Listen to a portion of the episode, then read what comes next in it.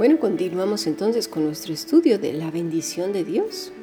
Las mentes no regeneradas caen entonces en un terrible error y hacen tropezar a un montón de gente que sufre. Mejor les fuera de verdad atarse una piedra de molino al cuello, porque pobres personas están sufriendo, ¿no? Porque dicen entonces el Señor a mí no me quiere. ¿Sabes que la pobreza se ha incrementado en el mundo después de la pandemia de una manera horripilante? ¿Y ahora qué les vamos a decir? ¿Qué vamos a inventar? Por favor, por favor, el mundo cada vez caerá en más pobreza y en hambre.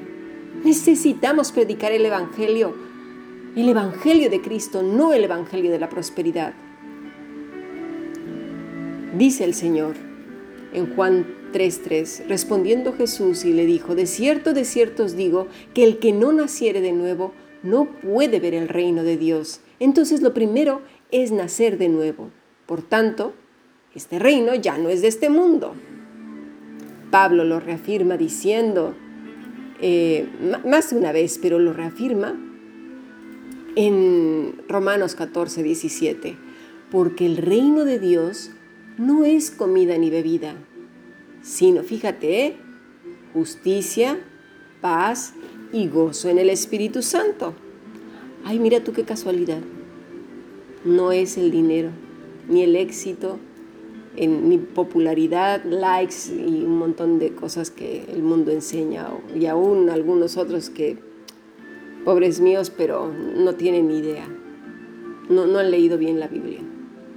Entonces, se necesita nacer de nuevo. Arrepentimiento y a Cristo como Señor y Salvador en nuestras vidas. Pero Señor, Señor, ¿eh? es decir, sujetos a Cristo, apegados a Cristo, haciendo la voluntad de, de Dios. Entonces, si se necesita un nuevo nacimiento para poder entrar al reino de los cielos y que además no es comida ni bebida, sino justicia, paz y gozo en el Espíritu Santo, nuestro Señor nos dice entonces aquí. Dice, dice así, no os hagáis tesoros en la tierra, donde la polilla y el orín corrompen, y donde ladrones minan y hurtan, sino haceos tesoros en el cielo, donde ni la polilla ni el orín corrompen, y donde ladrones no minan ni hurtan, porque donde esté vuestro tesoro, allí estará también vuestro corazón.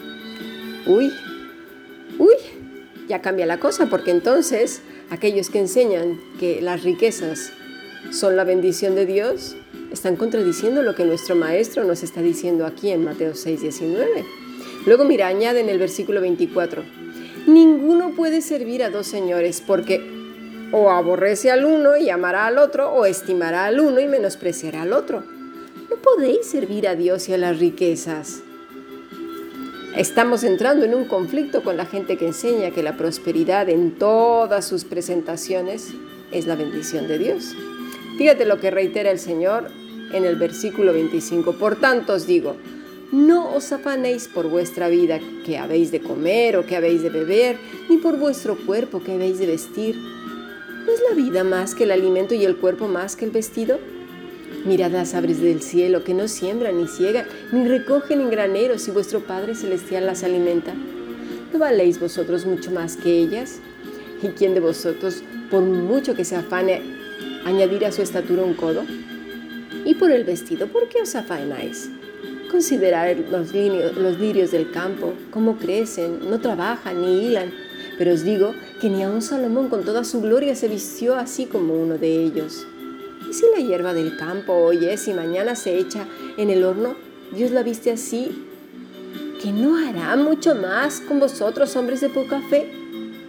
No os afanéis, pues, diciendo que comeremos, o que beberemos, o que vestiremos, porque los gentiles buscan todas estas cosas. ¿Te has fijado el versículo 32? ¿Quiénes son los que buscan estas cosas? Los gentiles. ¿Quiénes? Los gentiles. Entonces, todos aquellos que están enseñando que la bendición de Dios son todas estas cosas, que son gentiles, eso dice la escritura. Velo a ver, abre tu Biblia y te aconsejo que leas por ti mismo las palabras de nuestro Maestro. Pero vuestro Padre Celestial sabe de qué tenéis necesidad de todas estas cosas. Mas buscad primeramente el reino de Dios y su justicia, y todas estas cosas os serán añadidas. Así que no os afanéis por el día de mañana, porque el día de mañana traerá su afán. Basta cada día su propio mal. Ah, pero hay quienes toman el versículo 33 y dice, mira, tú busca el reino de Dios primero y ya verás que un montón de cosas se te van a añadir. Pero no, te tengo una sorpresa. Dice, prostidetsemi. Dice que te las servirá, es decir, las suplirá, las acercará a tu vida, pero en el contexto o en concordancia a lo que ha dicho anteriormente. Es decir, que no te preocupes, que no te afanes, que así como da alimento a sus animalitos y sustenta toda su creación, también lo hará contigo. Porque debes vivir apegado a tu Maestro, a la vid verdadera. Esas cosas no deben de angustiarnos.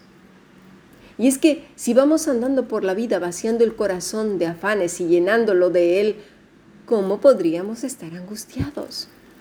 Por otra parte, se desvanece la falsa enseñanza de que todo lo que es prosperidad es signo de bendición, porque, seamos listos, lo acabamos de leer. Y los que ahora mismo son ricos y son malos, ¿qué? ¿Tienen la bendición de Dios? Y los que secuestran y parece que todo les va bien, ¿tienen la bendición de Dios?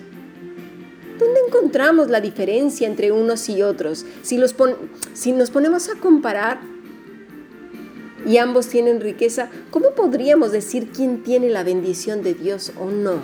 ¿Me explico? Mira, mejor veamos la vida de Jesús. Él gozaba de la bendición de Dios en todo momento. Viajaba de un lado a otro, acampaba aquí, acampaba allá, pero nunca leemos que estaba sin comida o sin ropa, desprotegido.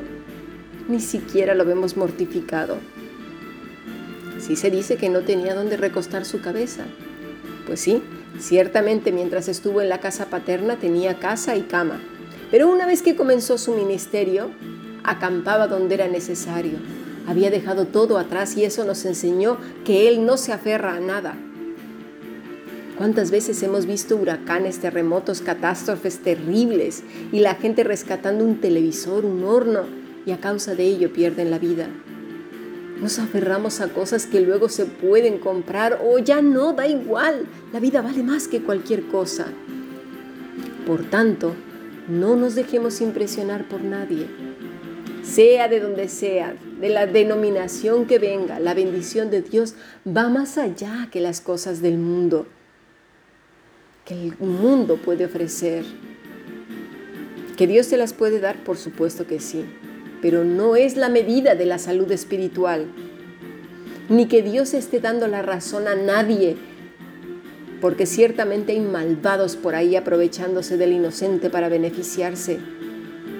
Y por el momento, mira, las cosas les están saliendo bien, pero están cavando sus propias tumbas y le están dando vueltas y vueltas a la correa que sostiene la piedra de molino para que cuando sean echados al lago de fuego, vayan a lo más profundo.